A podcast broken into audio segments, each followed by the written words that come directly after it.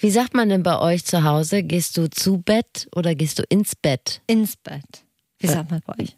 Bei, bei uns sagt man, geh mal nach Bett. Also man sagt eigentlich, geh mal nach Bett, aber erst tust du die Oma noch ein Küsschen geben.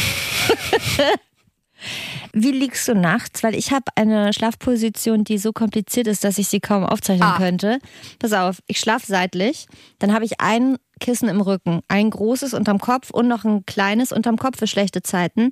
Dann habe ich eine Decke über mir und eine Decke habe ich im Arm. Also ich pucke mich selbst quasi.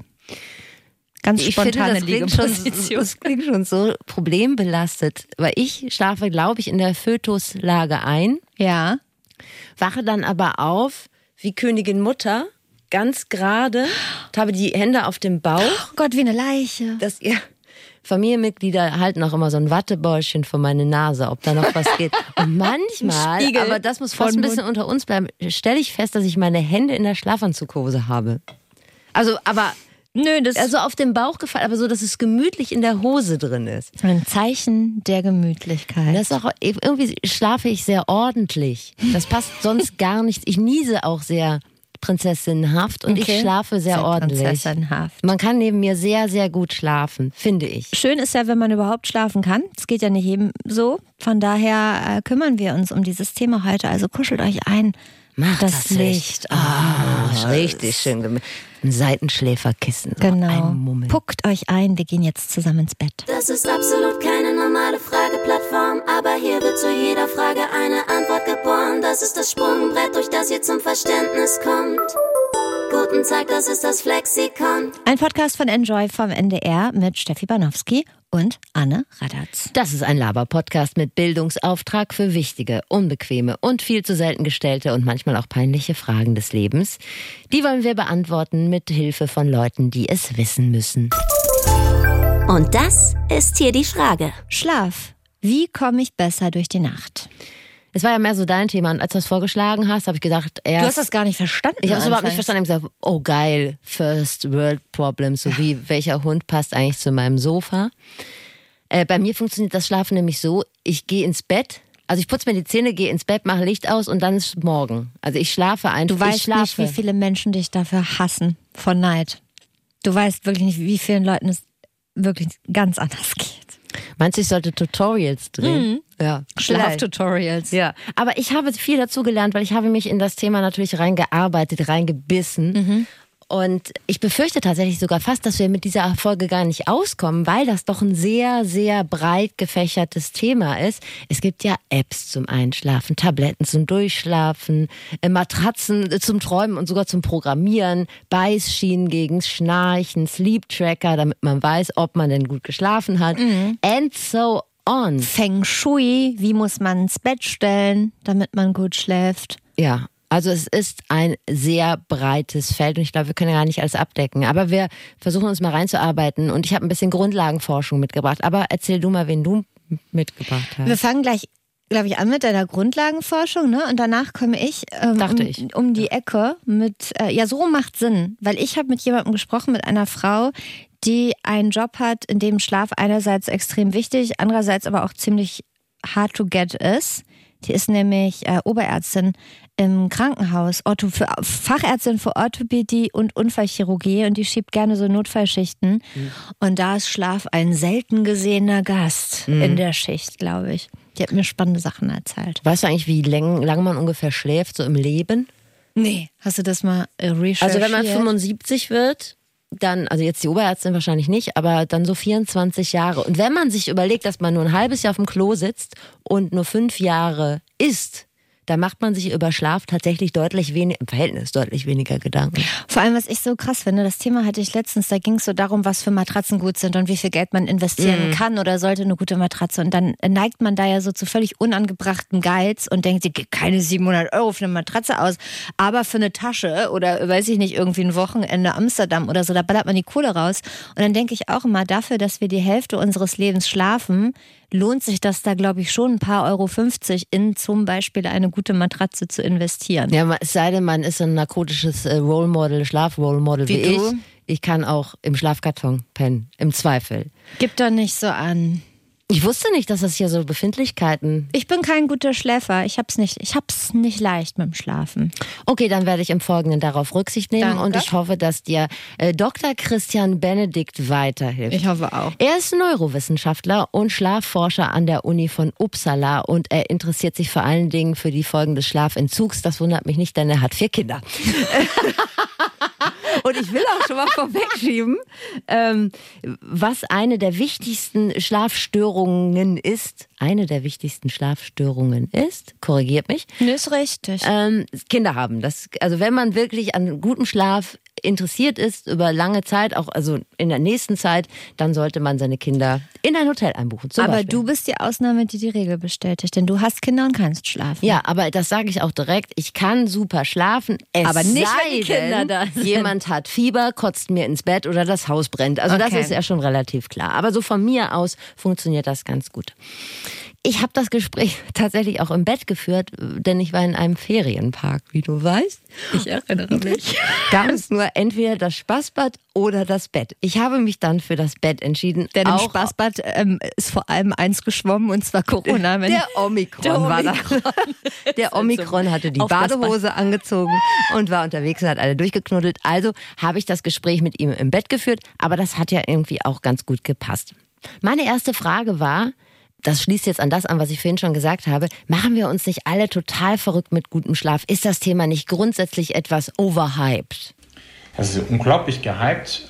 So in den 90ern war das unglaublich ja, in aller Munde, was wir essen und man soll nicht gesättigte Fettsäuren essen und in den 2000ern kam dann sozusagen diese Fitnesswelle stark auf und alle mussten noch abends schnell ein Workout machen und jetzt haben wir auch noch diese wunderbaren Uhren, die messen, wie viel wir uns bewegen und wie viel wir schlafen. Und vor allem diese Uhren, denke ich, haben auch eine wichtige Rolle gespielt, dass immer mehr Leute natürlich auch sich für, den, für das Thema Schlaf interessiert haben. Insgesamt würde ich auch sagen, dass Schlaf in den letzten zehn Jahren doch unglaublich in den Fokus der Gesundheitswelle, die jedes Jahr so über uns schwappt oder Jahrzehnt über uns schwappt, gekommen ist und jetzt in aller Munde ist. Du siehst, du bist ein Fashion Victim. ja, genau. Also nach schlank im Schlaf und schlau im Schlaf, jetzt gesund im Schlaf und diese Fitness-Tracker, die sind, glaube ich, wirklich eine echte Pest. Ich habe mir einen ausgeliehen, um meinen Schlaf auch für Dr. Christian Benedikt aufzuzeichnen. Hat er das ausgewertet? Hat er ausgewertet? Kommen wir später nochmal drauf. Gibst du dann noch mal ein bisschen an mit wie geil du schläfst, was für eine unfassbar lange Tiefschlafphase du hast? du bekommst bestimmt auch noch eine Sendung, wo du ordentlich flexen kannst. Jetzt komm, runter. Wüsste nicht womit, aber ja, okay. Ich, ich kann mein, Schlafbild auch posten, wenn das jemanden interessiert. Ich glaube, es schon. interessiert leider keinen. Doch, aber, mich schon. Ja, okay. Grundlegend ist ja die Frage, wie objektiv kann man guten oder schlechten Schlaf eigentlich bewerten? Ich denke, dass es genauso wichtig ist, dass Schlaf auch subjektiv gut ist, nicht? Aber auch da gibt es große Probleme, weil es auch viele Leute gibt, die halt alleine nur durch dieses, dieses Wissen, dass sie müssen, müssen, müssen, sich gestresst fühlen und dadurch ihren Schlaf, obwohl er gar nicht schlecht ist, wenn man das in einem Schlaflabor messen, messen würde, als schlechter empfinden.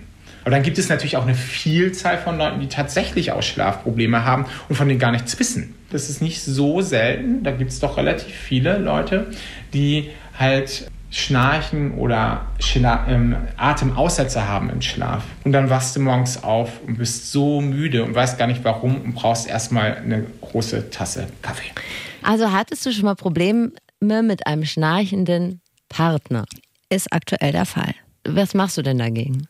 Auf dem Sofa im Wohnzimmer. Ach, ernsthaft? Ja, das ist wirklich ein ganz großes Thema gerade. Das ist auch ganz doof. Der war auch schon beim äh, Arzt, äh, beim HNO. Man geht jetzt, ich hoffe, ich darf das was erzählen. Ach, egal. Ab Urologe erzählen wir nichts mehr, aber HNO finde ich ist soweit in Ordnung. Er war beim HNO. Ich möchte einmal dazu sagen, ich glaube, ich schnarche auch, aber ihm stört das nicht so. Also der kann trotzdem pennen. Ich bin so geräuschempfindlich im Schlaf. Ich höre Stecknadeln fallen und dann fahre ich mich komplett hoch, kriege Halsschlagadern wie Currywürste. Das heißt, jedes kleinste Schnarchen macht mich richtig doll aggro. So, und deshalb, er hat halt so reflexartiges Aufschnarchen. Also er schnarcht nicht so nur die ganze Zeit, sondern es ist lange Zeit Ruhe und dann kommt und dann bin ich halt wach. So, und dann stupst ihn an, drehen zur Seite oder was man so macht. Und dann schläft er anderthalb Minuten. Ich versuche gerade einzuschlafen, dann kommt wieder. Und irgendwann bin ich dann, okay, komm, und ich gehe ins Wohnzimmer. Das ist richtig scheiße, wirklich. Ich glaube, viele Hörerinnen und Hörer kennen das Problem. Total. Das ist unfassbar blöd. Also. Er kann gar nichts dafür. Falls er gerade zuhört, du kannst nichts dafür. Also falls ihr mal campen geht, fragt uns nicht, ob wir nebenan das Zelt aufbauen wollen. wir, wir haben da keine Zeit. Ähm, aber das hat er ja wahrscheinlich richtig gemacht. Wenn man so Atemaussetzer hat, sollte man zum Arzt gehen. Dann kriegt man irgendwie eine Schiene oder irgendwie so was Lustiges auf die Nase gesetzt Ja. oder keine Ahnung. Oder man muss sich trennen. Also so halt die Genau, üblichen die Sachen. drei Möglichkeiten gibt's, muss man gucken, was am meisten Sinn macht. Aber es ist natürlich auch das andere mit der Gedankenkirmes. Das darf man natürlich nicht unter den Teppich kehren. Das kann einen natürlich auch wahnsinnig machen. Es gibt aber noch ein paar andere Parameter für einen richtig guten Schlaf, hat mir Dr. Christian Benedikt erzählt. Es ist vor allen Dingen der Rhythmus. Du hast im Grunde genommen in jeder Zelle deines Körpers eine kleine Uhr, die vorgibt, was diese kleine liebe Zelle zu tun hat, zu welchem Zeitpunkt am Tag. Und man weiß, dass dieses innere Uhrensystem auch unglaublich wichtig ist, um die biologische Nacht, ich will es jetzt mal ein bisschen ähm, wissenschaftlich ausdrücken, also die Nacht, in der wir ruhen, vorzubereiten. Die signalisiert dann auch tatsächlich dem Körper, hey, dieses Uhrensystem, jetzt ist es bald mal Zeit runterzufahren. Wir müssen die Körpertemperatur runterfahren, weil das ist eine wichtige Voraussetzung für eine gute Nacht. Wir müssen Hormone freisetzen, die schlafförderliche Wirkung haben, wie das Melatonin. Und das braucht ja Information. Wo befinde ich mich eigentlich gerade in der äußeren Welt? Nicht? Und das macht dieses innere Uhrensystem mit Hilfe von unserem, von, mit Hilfe von Licht. Und es gibt spannende Studien, die tatsächlich gezeigt haben, dass diejenigen, die mehr Licht vor allem in den Morgenstunden nach dem Aufwachen bekommen, das ist so eine Phase, wo das Uhrensystem sehr empfindlich für Licht ist und weiß, okay, jetzt beginnt es, jetzt beginnt der Tag. Die, die da mehr Licht bekommen, die können am Abend darauf besser einschlafen und auch zusammenhängender in der folgenden Nacht. Und das macht man am Morgen. Das heißt, eine Kernhypothese, Annahme auch meines Buches und meiner Forschung ist, ja, der Schlaf wird nicht in der letzten halben Stunde vor dem ins Bett ähm, gehen vorbereitet, sondern mit dem ersten Moment, wenn man aufwacht am Morgen. Bedeutet das quasi, dass man als Frühschichtler, also jetzt nicht, wenn man mitten in der Nacht anfängt, aber ich sag mal, wenn man um sechs anfängt, dass das eigentlich gut ist, weil man ja schon früher Licht bekommt, als Leute, deren Wecker vielleicht um acht überhaupt erst klingelt? Ich glaube, das heißt eher, dass du morgens mal eine Stunde spazieren gehen sollst oder eine halbe, dass du tatsächlich richtig das richtige Licht, also Kommst nicht das rote Licht. zusätzlich zu deiner Information, dass du ein richtig guter Schläfer bist, auch noch mit der Information, dass du morgens joggen gehst und Ja, ganz doll viel Licht tankst, jetzt fährst du dich runter. Es wird sonst unsympathisch. Aber es könnte doch schon was miteinander zu tun haben. Also wenn man natürlich ja. morgens die äh, Rollläden nicht hochmacht und Mario Kart spielt zum Beispiel. Nur mal so ganz hypothetisch, wenn es so Leute gibt. Meine stärkste Mario Kart Stunde ist 22 Uhr. Morgens habe ich da keine Zeit für. Aber ich weiß, worauf du Na hinaus willst. Alles macht klar. ja Sinn. Dann äh, schläft man am Abend danach nicht so gut. Ist zumindest, wie gesagt, die Hypothese äh, von Dr. Christian Benedikts Buch. Mag es übrigens hören, wie das Buch heißt. Es ist original im Schwedischen rausgekommen und heißt Sagst du es jetzt auf Schwedisch? Ich sag's. Also äh, auf Deutsch heißt es Schlaf ist die beste Medizin. So. So- so und long, so äh, der schwedische Titel ist Söm, Söm, Söm. Und das heißt auf Deutsch, Schlaf ist die beste Medizin. du kannst Schwedisch. Sim, sim, Vielleicht sim. heißt es auch einfach, ich mach den Wecker später nochmal aus. Ich weiß es nicht. Ich habe keine Ahnung. Snooze. Das ist Snooze auf, Auf Schwedisch. Söm, söm, söm. Okay. Muttersprachlerinnen. Ja, unter sich. Wir brauchen euch. Genau. Ich, mich würde das übrigens wirklich interessieren, wenn ihr jetzt ein bisschen was mitnimmt aus dem Podcast und wenn ihr sagt, ey, ich kann wirklich mega schlecht schlafen und ihr probiert das mal, morgens mal eine Runde, weiß ich nicht, mit dem Hund zu gehen oder einfach mal so rauszugehen und ich weiß nicht, was man draußen macht um diese Uhrzeit, wenn man nicht joggt. Und das mal ausprobiert und dann mal eure Erfahrungen mit uns teilt. Ich fände das wirklich äh, interessant. Und wenn ihr Soundaufnahmen von euren Schnarchaufnahmen, von euren Schnarch-Apps habt, könnt ihr die auch gerne einsenden. Oh, das ist eine gute Dann können wir so ein kleines Schnarch-Best-of mal zusammenschneiden. Tatsächlich habe ich da bereits etwas vorgesorgt, aber das äh, zu einer anderen Stunde. Oh. Die Frage ist ja auch, wenn man jetzt so ein Schlafdefizit aufbaut, kann man das eigentlich nachschlafen? Also wenn man die ganze Woche zu wenig gepennt hat und dann von Freitag auf Sonntag raven geht und dann den Sonntag durchschläft. Ne? Klingt einfach schon mal so, dass das nichts für die Dauer ist. Das hört man schon daraus, dass es einfach kein gutes Konzept ist.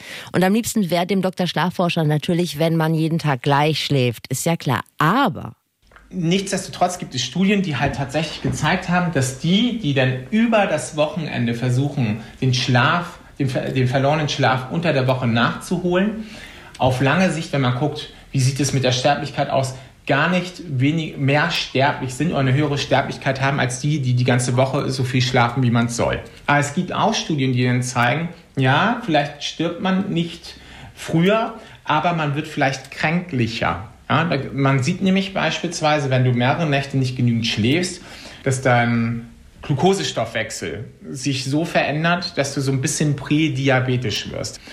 Also das scheint sowieso so ein Problem zu sein. Also Diabetes, wenig Schlaf, Diabetes, das geht Hand in Hand, Übergewicht and so on. Also äh, Prädiabetes kann man übrigens noch wegkriegen, Diabetes dann ja halt nicht mehr. Ganz kurzer Zwischeneinwurf. Hm? Was würdest du denn sagen, ist deine perfekte Schlafzeit? Also was du glaubst, dass es so viele Stunden Schlaf brauchst du, dann bist du bombenfit am nächsten Tag. Ich glaube, ich brauche sieben Stunden, kriege aber leider nur fünfeinhalb bis sechs. Das ist nicht so richtig gut. Ja, ich glaube, ich bräuchte auch so sieben bis acht. Ich kriege auch so fünfeinhalb. Wir haben doch beide die gleiche Studie, glaube ich, gefunden, ne? Mit dem Sweet Spot. Erklär mal. Den, ja, habe ich.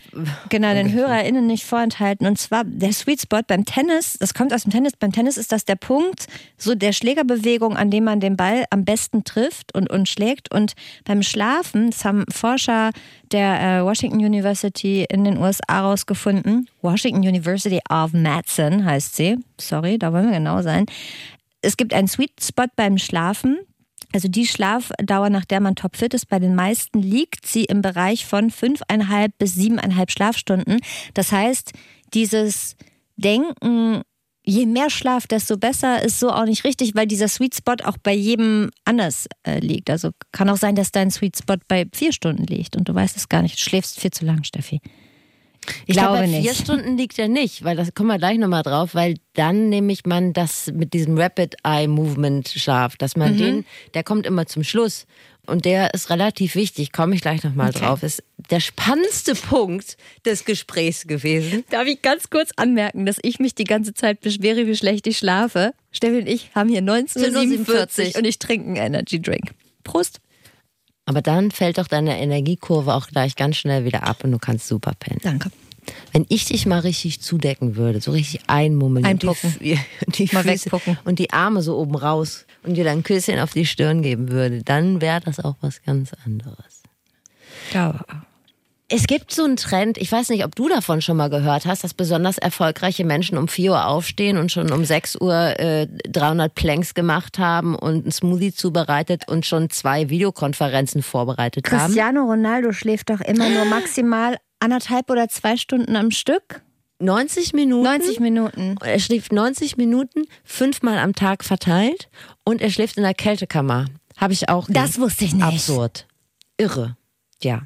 Der schläft halt Gut, nicht. aber von nix kommt nichts. Er schläft nicht wie die kleinen Leute. Ich glaube, es ist auch so ein bisschen Schlaf. Wie nennt man das? Wenn man gar nicht mehr weiß, wohin mit seinem Geld, dann muss man in der Kältekammer schlafen. Genau. Oder Angela Merkel, die hat ja auch nur drei Stunden geschlafen und hat gesagt, dann geht's los. Aber das kann auch kaum gesund sein, oder? Was du ja da beschreibst, ist das Phänomen der schlaflosen Elite. Viele amerikanische Präsidenten, wie zum Beispiel Ronald Reagan, hat gesagt, ich habe keine Zeit zum Schlafen. Oder sie haben gesagt, ich stehe euch rund um die Uhr zur Verfügung als euer Präsident. Und damit entsteht natürlich so eine, so eine Haltung zum Thema Schlaf. Ey, das ist ja eher was, was so für Faule ist, für Leute, die nichts zu tun haben. Aber die, die wirklich high performen, die Leistung erbringen, die haben einfach für sowas wie Schlaf keine Zeit, nicht? Guter Tipp, so werde ich es in Zukunft auch verkaufen. Ich habe leider keine Zeit zu schlafen. Ich muss mich um sehr wichtige Dinge kümmern. Weckt mich nicht in meiner Kältekammer. Es gibt noch mehr. Also Tom Ford zum Beispiel, der schläft angeblich auch nur ganz wenig, nämlich von 0 Uhr bis 4.30 Uhr. Aber er badet dafür fünfmal am Tag heiß. Das ist ein Scherz. Ich habe nicht mal eine wer Badewanne. Wer hat denn die Zeit? Wer hat die Badewanne? wer hat die Zeit dazu? Wessen Haut kann das ertragen? Wie oft muss man sich eincremen? Das hört ihr in der nächsten Folge vom Flexikon. Und die Frage ist ja auch, die schlaflose Elite, ist das nur sowas, was sie nach außen trägt? Ich brauche nicht viel Schlaf. Oder gibt es tatsächlich Leute, die kaum Schlaf brauchen? Also es gibt gewisse Familien, wo sich bestimmte ähm, genetische Merkmale durchgesetzt haben. da sieht man halt, dass die ganze Familie mit weniger Schlaf klarkommt. Aber die sind so selten, wenn du jetzt die Gesellschaft siehst, dass du jetzt nicht sagen kannst, doch, doch, doch, alle die, die weniger als sieben Stunden schlafen, die haben wahrscheinlich einfach das genetische Setup oder Make-up, damit sie damit klarkommen. Die Mehrzahl der Leute brauchen schon sieben bis neun Stunden, weil man, wenn man Bevölkerungsstudien anguckt, häufig sieht, dass die, die zwischen sieben bis neun Stunden schlafen, diejenigen sind, die das geringste Risiko haben, Dinge zu entwickeln, Erkrankungen zu entwickeln, wie zum Beispiel die Fettleibigkeit. Viele Leute glauben ja, ach, das ist doch alles Schnickschnack. Ich komme gut klar. Ich habe gar keine Probleme. Mir macht das nichts aus. Ich bin trotzdem leistungsfähig in dem Maße, wie es erforderlich ist. Wenn man dann aber beispielsweise bestimmte Leistungstests macht, also Gedächtnistests, Aufmerksamkeitstests, Konzentrationstests, sieht man häufig, dass die Leute nach einigen Tagen des nicht ausreichenden Schlafes denken, oh, das passt eigentlich, ich kann das ganz gut, aber wenn man sie misst und ihre tatsächliche Leistungsfähigkeit misst, dann sieht man, die ist schlechter kann man mal richtig sauer werden auf Angela Merkel. Sie hätte die Klimakrise stoppen können, aber sie hat leider nicht genug geschlafen. So Vermutlich. Ich finde es spannend, dass man das erben kann. Du hast die Augen und die den niedrigen Bedarf des Schlafes von deiner Mutter geerbt, Steffi. Ja, aber ich glaube schon, dass, also auch gerade das, wer steht früh auf und wer muss besonders lang schlafen. Oder vielleicht ist es dann auch anerzogen, weil alle aufstehen oder ich, I don't know, keine Ahnung. Kennst du übrigens dieses Phänomen, das hab, ich habe ja sehr viele Nachtschichten gemacht. Das war eine sehr schöne Zeit in meinem mm, Leben. In also das kann auch. ich nur empfehlen. Absolut. Nachtschichten sind einfach Sahne. Träumchen. Kennst du das auch, wenn man dann so total übermüdet ist und dann so richtig frei dreht? Wie als wäre man so ein bisschen druff und würde gerne jetzt, also man hätte wirklich die richtige Verfassung, um Raven zu gehen? Nicht umsonst ist Schlafentzug eine Foltermethode, wenn ich das. Also ich werde dann so richtig, ich werde dann auch nicht besoffen, wenn ich dann was trinke dann abends, wenn ich so übermüdet bin, dann. Aber dann ist ja wie Power. eine Superpower. Ist ja wie so eine Superheldenpower. Ja, genau. Genau. Es ist, wie es ist. Was soll ich schön reden, ne? Was soll ich schlecht reden? Ich habe Dr. Benedikt äh, danach gefragt, was das denn für ein magisches Feeling ist. Und er hat mir gesagt, das ist kein magisches Feeling, das ist der Frontallappen. Der braucht halt echt viel Schlaf. Das ganze Gehirn braucht Schlaf, aber der braucht wirklich Schlaf. Und wenn man vor allem nicht Traumschlaf hat, wo dieser Stirnlappen sich erholt, dann ist der total müde. Und wenn ich dann am nächsten Morgen aufwache, dann sagt er sich, wenn ich in so Situationen komme wie, irgendwie finde ich den, der mir hier gegenüber sitzt, richtig scheiße. Der geht mir so auf die Nerven. Am liebsten würde ich ihm das sagen. Normalerweise, ja, das denkt man, aber macht man es nicht, ne? weil man weiß, das gehört sich nicht. Aber dann sagt dieser Stirnlappen, ach, weißt du was? Ihr da unten vom limbischen System, ihr mit eurem Gefühlen, macht doch, was ihr wollt. Ich bin zu müde. Ich habe keinen Bock jetzt mit euch hier zu streiten, dass sich das nicht gehört. Ich lehne mich zurück. Ich brauche Erholung. Und dann wird man impulsiver. Man wird aktiver. Man wird aggressiver.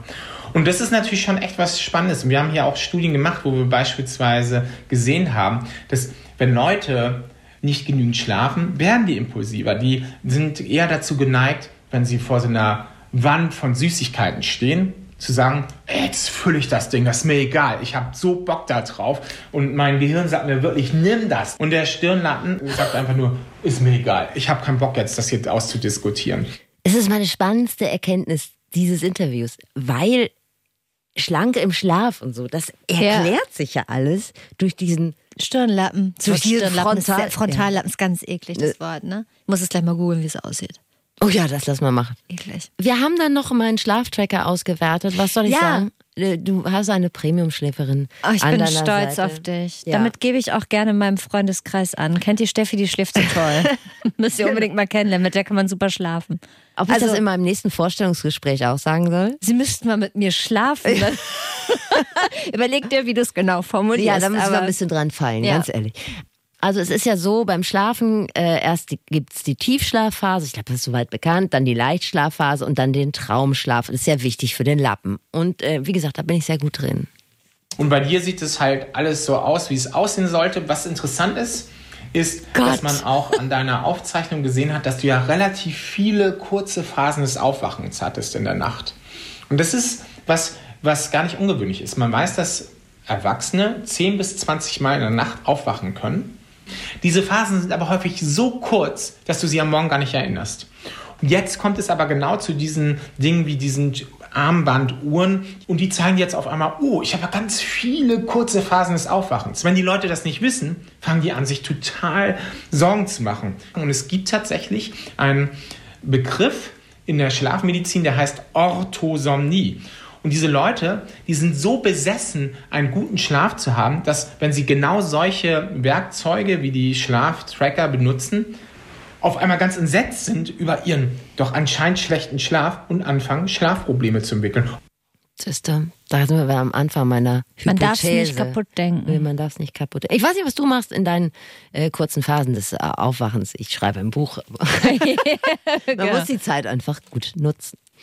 Das war ähm, äh, Dr. Christian Benedikt. Kann man auch mal googeln, soll euer Schaden nicht sein, ein attraktiver Mann. Schlaf ist die beste Medizin, heißt sein Buch. So. attraktiv. Der erzählt vor allem auch so. richtig toll. Ja, ich habe ihn ja auch schon gegoogelt. Wir, wir sprachen ja schon über ihn. Nun gut. gut, ich wollte noch ganz kurz, weil wir gerade beim Thema Schlaf sind, äh, und da auch noch bei bleiben. Aber ich wollte ganz kurz äh, die kurze Pause, deine Denkpause nutzen und mich bei Melle entschuldigen. Und zwar hat die sich gemeldet, Bezug nehmend auf unsere Folge, wie man ein Buch schreibt. Ja. Und da habe ich äh, so ein bisschen über die schläfrige Schildkröte Tranquilla Trampeltreu abgeledert. Gerandet. Die Älteren unter uns erinnern sich daran. Und damit habe ich leider auf Melles Heldin ihrer Kindheit rumgetrampelt. Und Melle, das tut mir wirklich leid. Und ich sag's nochmal, also nur weil mich das als Sechsjährige jetzt nicht so abgeholt hat, kann das ja in meinem hohen Alter jetzt doch nochmal der Smasher sein. Verhält sich vielleicht ähnlich wie äh, bei Weißwein und Oliven. Fand ich mit sechs auch nicht so geil. Mittlerweile finde ich es ganz gut. Ich probiere es auf jeden Fall mal aus. Leicht Dienstag in der Bücherhalle. Word. Und äh, wenn ihr ähnliche Anliegen habt, immer her damit. Ich, wir freuen uns. Ich kontrolliere das. Ich äh, wollte auch noch ganz kurz was aufklären und zwar. Aha. Warte, warte, warte. Jetzt ist sie weggepennt. Jetzt hat sie, jetzt hat sie ihren Softspot gefunden. Ich musste den Namen kurz raussuchen. Jan, Jan hat über Insta uns geschrieben und der möchte, dass wir einmal aufklären, wer von uns wer ist stimmlich. Wer ist die mit der tiefen und die mit der hohen Stimme?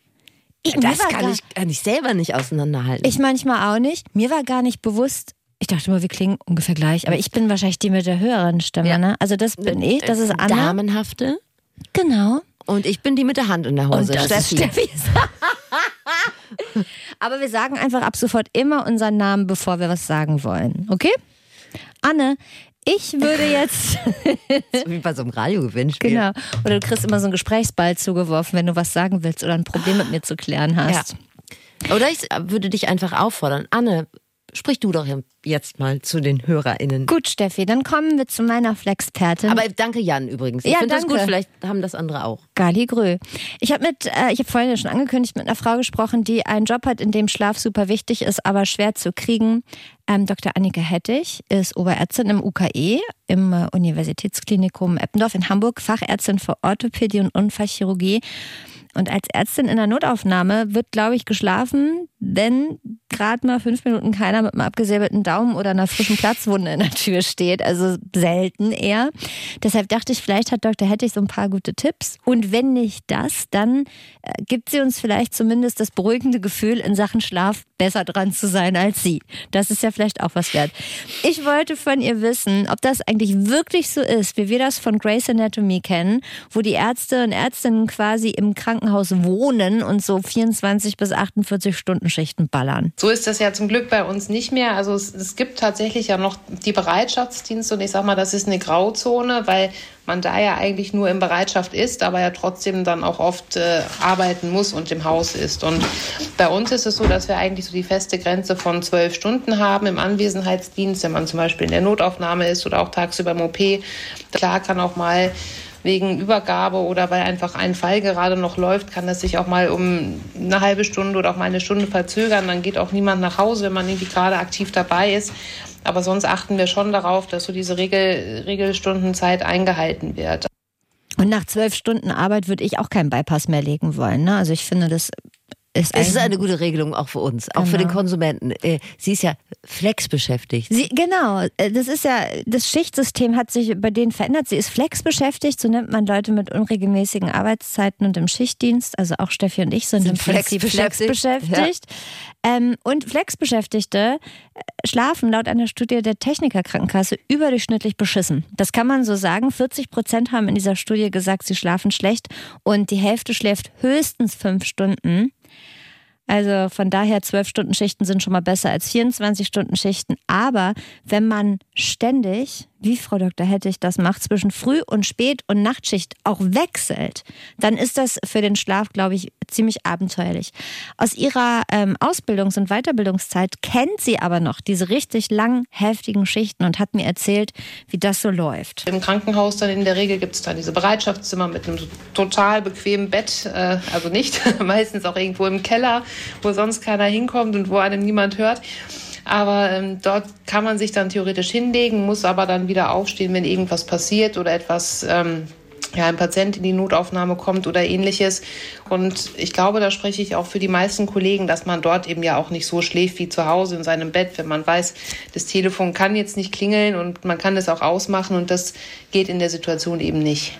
Jetzt habe ich mich ja gerade so dargestellt, als könnte ich immer super schlafen. Ja. Aber unter dem Druck würde ich da mal auch eine gewisse Gewöhnungszeit brauchen. Würde ich jetzt mal sagen, wenn ich überhaupt mich auf so eine Pritsche legen könnte, wenn ich weiß, gleich kommt ein Upper Finger rein. So, und das ist wahrscheinlich noch das am wenigsten Schlimmste, ne? Ein Upperfinger. Hast du nachts, äh, weil sie gerade, natürlich, sie muss ja ihr Handy anhaben, aber hast du nachts dein Handy an?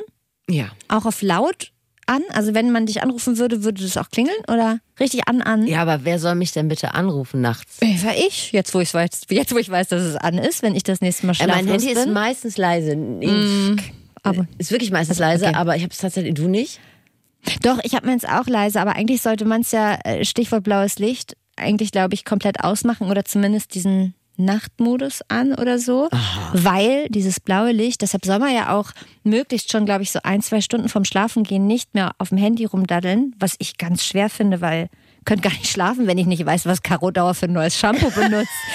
das muss ich ja wirklich nur mal ganz kurz checken. Aber nee, man soll wirklich so schon ein, zwei Stunden vorm Schlafengehen Handy beiseite und ich glaube wirklich auch entweder ausmachen oder auf Nachtmodus, damit dieses blaue Licht dann nicht nachts immer blinkt. Aber gut, äh, die Wahl hat äh, Frau Doktor hätte ich nicht. Die muss das Handy anlassen. Schlafen im Krankenhauskeller mit Handy an klingt für mich jetzt erstmal nicht nach Erholung. Wie viel Schlaf bekommt man denn dann so in den kurzen Schlafpausen im Krankenhaus? Genau, wenn man Glück hat und man ist irgendwie auch dann müde und legt sich hin und auf einmal wacht man auf und denkt so, oh, es ist irgendwie schon sieben. Das war dann irgendwie mal eine gute Nacht, wenn man vielleicht so vier Stunden geschlafen hat. Aber sonst waren es meistens dann irgendwie so eins, zwei Stunden und dann wird man doch angerufen. Dann ist es manchmal auch nur ein Anruf und eine Frage und dann kann man äh, wieder die Äuglein zumachen. Aber es ist dann eben auch nicht der erholsame Schlaf, den man sich dann wünschen würde. Kann sich ja auch schlecht irgendwie noch einen Rotwein reinknallen. Nee, genau, so die, ü- die üblichen Helferchen, die fallen, glaube ich, im Krankenhaus weg. Und wenn man dann so eine lange Schicht in den Knochen hat und äh, vielleicht echt nicht gepennt hat, dann schleppt man sich da müde mit dem Kopf unter den Arm in OP und soll so einen Blinddarm in der Not-OP zusammenklöppeln. Da wollte ich von Frau Dr. Hettich mal wissen, ob man in so einem Moment Müdigkeit eigentlich überhaupt spürt oder ob dann richtig einfach das Adrenalin kickt. Tatsächlich kann man da erstaunlich viel ausblenden, also mehr als man vielleicht vermuten würde oder auch als Außenstehender erwarten würde. Also man ist davor manchmal müde oder auch ja gelegentlich müde, wenn man schon weiß, es ist irgendwie mitten in der Nacht und man hat schon lange gearbeitet und dann denkt man auch, Mensch, jetzt ist es irgendwie drei Uhr und eigentlich würde ich jetzt auch gerne lieber im Bett liegen oder zu Hause sein. Aber wenn man dann in der Situation ist, wenn man eben zum Beispiel operieren muss oder der Notfall kommt, dann ist man, wie der Körper das auch immer macht, wirklich äh, hellwach und kann sich dann auf einmal konzentrieren. Und das ist dann aber auch ganz erstaunlich, sobald man fertig ist und sobald man zum Beispiel dann den OP-Saal verlässt, sich umzieht und äh, wieder sitzt, dann trifft einen dann manchmal dann doch der Schlag oder der Hammer, wie man das so sprichwörtlich sagt. Und äh, dann könnte man sofort einschlafen. Aber in der Situation geht das immer erstaunlich und überraschend gut. Ich würde mir vornehmen, wenn ich mal so eine Operation in der Nacht in Anspruch nehmen müsste, wäre es vielleicht eine interessante Operation. Vielleicht Mhm. nicht gerade eine Blinddarm-OP. Da würde ich Frau Dr. Hettich Das kann ja jeder. Das ist vielleicht einfach langweilig und dann äh, setzt die Müdigkeit auch schneller Wenn, ein. dann will man kicken. Aber auf Schlafentzug operieren stelle ich mir jetzt nichts vor. Nicht vor wie irgendwas, was man als Jochen Schweizer Erlebnisgutschein mal geschenkt kriegen will nee. oder so. Aber die müssen es halt machen. Wenn das aber mal wirklich so gar nicht klappen will mit dem Schlafen, dann macht sie zumindest das hier. Ich habe über, über die Zeit die, wie soll ich das sagen, fast Fähigkeit entwickelt, ähm, relativ schnell einschlafen zu können. Das konnte ich früher nie. Da lag, man liegt ja immer mal wach und grübelt oder hat man jetzt irgendwas vergessen. Und also mein persönlicher Tipp, ich höre immer so ein bisschen Musik. Das können ja viele auch nicht, aber ich brauche immer so ein ganz leichtes Geräusch und oder auch ein leises Geräusch. Und ich kann persönlich sehr gut bei Musik einschlafen, aber das ist, glaube ich, auch eine individuelle Sache. Yoga habe ich noch nie ausprobiert vom Schlafen. Das wäre vielleicht auch mal eine Option. Ja. Drei Fragezeichen Kids. Ja, bei mir ist es auch eher Podcast, Hörspiel. Musik könnte ich nicht zum Einschlafen hören. Ich kann gar nicht erklären, warum, aber das wird mich. Aber es gibt doch diese ganzen Apps, wo die ganzen anderen Podcaster, die richtig Asche verdienen, wo die immer Werbung für machen. Da ist doch auch immer so eine Musik. Also da hört man ja dann nicht Teppich. irgendwie die Sex Pistols, sondern das ist so ein Teppich, Ich würde ne? auch mir vorstellen, dass Frau Dr. Hettich jetzt äh, kein Avicii sich reinzwirbelt, sondern vielleicht doch eher etwas Ruhiges, also können wir nochmal nachfragen. Aber die Sex Pistols. Pantera und Biohazard, ja. also Death Metal. Ich habe Frau Hettich ähm, gefragt, ob es eigentlich auch einen Plan B im Krankenhaus gibt. Also wenn man als diensthabender Arzt da wirklich mal so eine ganz beschissen kurze Nacht hatte und völlig hinüber ist. Also wir haben zum Glück ein, ein sehr gutes Team und wenn es einem wirklich nicht gut geht, sind wir, glaube ich, so kollegial und auch irgendwie so eng miteinander, dass man immer jemanden anrufen könnte, der im Notfall für einen einspringen würde. Ich meine, jetzt hatten wir auch die Situation, jemand hat Dienst, ist auf einmal positiv getestet, darf nicht kommen und da muss auf einmal auch jemand einspringen. Und ich glaube, da sind wir doch äh, so gut miteinander, dass niemand sagen würde, nö, also jetzt habe ich da gar keine Lust drauf und äh, du musst da irgendwie durch und äh, wenn es einem wirklich nicht gut gehen würde oder auch wenn man irgendwie zu übermüdet ist, dann findet sich meistens immer schon eine Lösung. Was ich mir bei dem Job ziemlich schwer vorstelle, bei einigen anderen Jobs auch, die so an die Nerven gehen, wo es wirklich um was geht, dass man überhaupt abschalten kann. Ich meine, das ist, glaube ich, ein Einschlafproblem von vielen, dass die Gedanken mhm. kreisen. Mhm. Und ich glaube, wenn du gerade jemandem eine schlimme Diagnose überbringen musstest oder du hast eine Not-OP gehabt und jemand hat es nicht überstanden, dann leg dich mal hin und nutze anderthalb Stunden, weil die sind gerade da und jetzt kannst du flott schlafen. Also ich weiß nicht, ob einem das gelingt.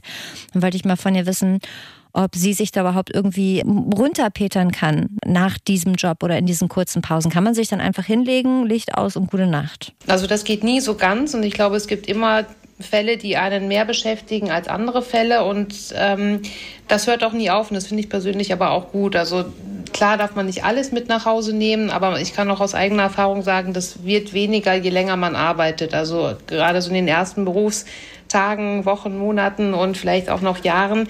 Da ähm, beschäftigt einen das doch mehr oder man kann viele Dinge eben nicht gleich abgeben. Und je länger man dabei ist, ich bin jetzt ungefähr zehn Jahre in dem Job, ähm, kann man doch zu Hause besser abschalten. Ich glaube auch, weil ich jetzt für mich bemerkt habe, dass es einem selbst auch besser geht, weil man braucht ja auch die Erholung und man braucht so diese gewisse Distanz zu speziellen Fällen. Das muss man dann für sich auch schaffen. Aber so ganz zu 100 Prozent klappt das nie. Ich für mich habe dann festgestellt, das spricht ja dafür, dass mir der Job auch immer noch am Herzen liegt und auch noch Spaß macht. Und ähm, solange man das so für sich bemerkt hat, ist das, glaube ich, dann eine ganz gute Einstellung. Sieht man ihr den Schlafentzug denn an? Überhaupt nicht. Okay. Die sieht wirklich äh, zauberschön und morgenfrisch aus. Ich muss es wirklich einfach so sagen. Die sieht wirklich nicht nach Schlafentzug aus. Ich finde das so krass. Ich bin emotional so zimperlich, ne? Wenn ich Stern TV geguckt habe, kann ich danach manchmal schon nicht schlafen, weil mich irgendeine Geschichte emotional so mitgenommen hat. Ich finde das bewundernswert. Dein Flexperte, Dr. Benedikt, hat ja vorhin schon gesagt, ähm, dieses Thema Vorschlafen und Nachschlafen. Habe ich Sie auch gefragt, ob sie das Gefühl hat, dass das für sie funktioniert, ein bisschen vor- oder nachzuschlafen. Also ich glaube schon, dass man es ein bisschen aufholen kann, vielleicht nicht ganz. Und es ist so wie ein das kennen ja tatsächlich die meisten, auch ein Jetlag, den man irgendwie nach einer Flugreise haben kann, dass man sich irgendwie müde fühlt. Oder viele merken das ja auch schon nach dieser Stunde Zeitumstellung, äh, die ich persönlich immer etwas belächle, weil wir in diesen Schichtsystemen, wenn man zum Beispiel vom Tagdienst in den Nachtdienst wechselt, gefühlt irgendwie jede Woche eine viel, viel dollere Zeitumstellung hat, gibt es trotzdem irgendwie so ein paar Tricks. Und ich habe da auch immer versucht, so ein bisschen vorzuschlafen, soweit das geht, oder dass man jetzt zumindest irgendwie nicht die Tage vor einer Nachtdienstwoche zum Beispiel sich total irgendwie verausgabt und danach irgendwie am Wochenende habe ich mir auch nie irgendwie so viel vorgenommen, weil ich wusste, da muss ich vielleicht einfach ein bisschen länger schlafen. Ich glaube, allein so fürs Gefühl und für, für ja, das eigene Wahrnehmen hilft das vielleicht schon, wenn man so ein bisschen Schlaf nachholt. Ich habe mal eine Frage Ja, Stefan. Vielleicht hat sie das ja zwischen den Zeilen durchblicken lassen. Ich hatte mal einen Kontakt, einen männlichen Kontakt. Und der war auch. Wie du dich gar nicht traust, mir in die Augen zu gucken, während du das erzählst. Erzähl doch mal von deinem männlichen. Hast du eine aktuelle Nachricht bekommen? Du einmal gucken, wer es ist? Ist er das? Schreibt dein männlicher Kontakt? Es gibt eine Anfrage zum Thema Bildschirmzeit. also, du hattest mal einen Kontakt. Und der war auch Arzt Ja. im Schichtdienst.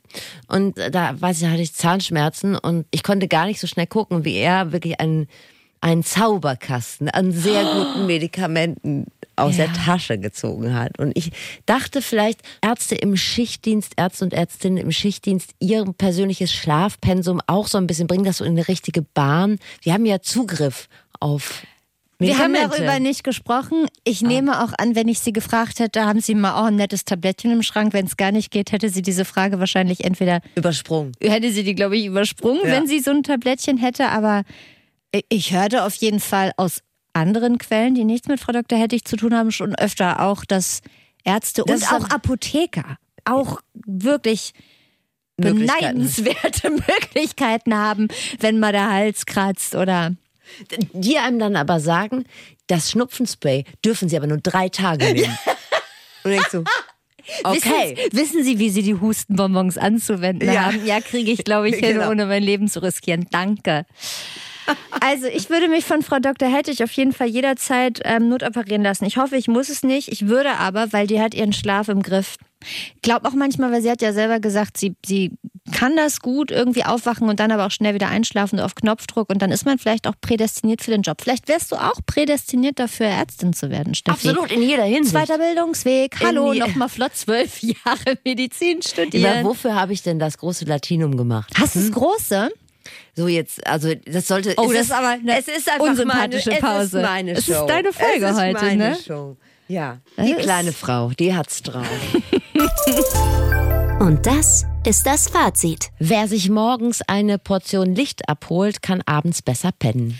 Handy aus oder zumindest in Nachtmodus, weil blaues Licht nicht gut und Caro Dauers Insta-Story ist auch morgen noch online.